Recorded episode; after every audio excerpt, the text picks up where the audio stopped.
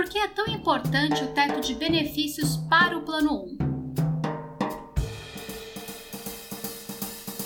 Esse é o título do artigo publicado no site Associados Previ, assinado por Marcel Barros, ex-diretor eleito de Seguridade da Previ e atual vice-presidente da ANAPAR.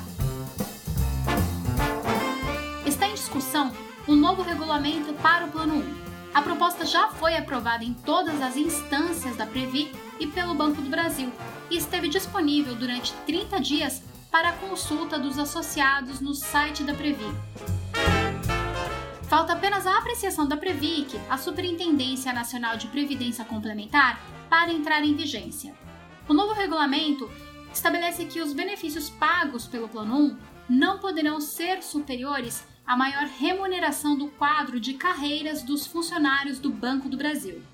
Esse teto, destaca Marcel, é fundamental para proteger todo o sistema do Plano 1, evitando o pagamento de superbenefícios. Estabelecer um teto no plano de previdência da Previ, no regulamento do Plano 1, é fundamental para que a gente evite que existam distorções caso o salário dos estatutários, os honorários estatutários, venha a sofrer alguma majoração e descole do, da remuneração do pessoal da ativa, né, do pessoal que é do plano de cargos e salários. Então, essa iniciativa é fundamental, há muito tempo que a gente defende isso e estamos é, finalmente próximo de conseguir isso.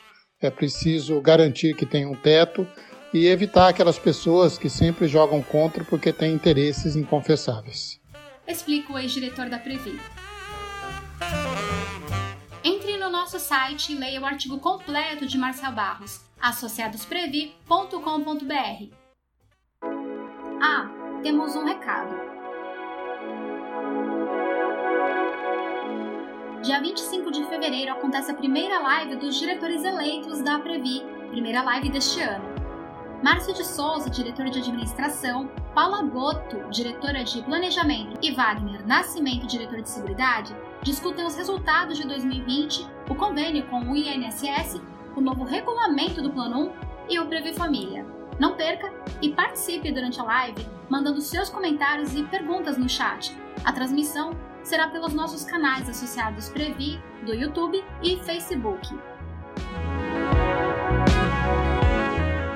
Até o próximo podcast Associados Previ.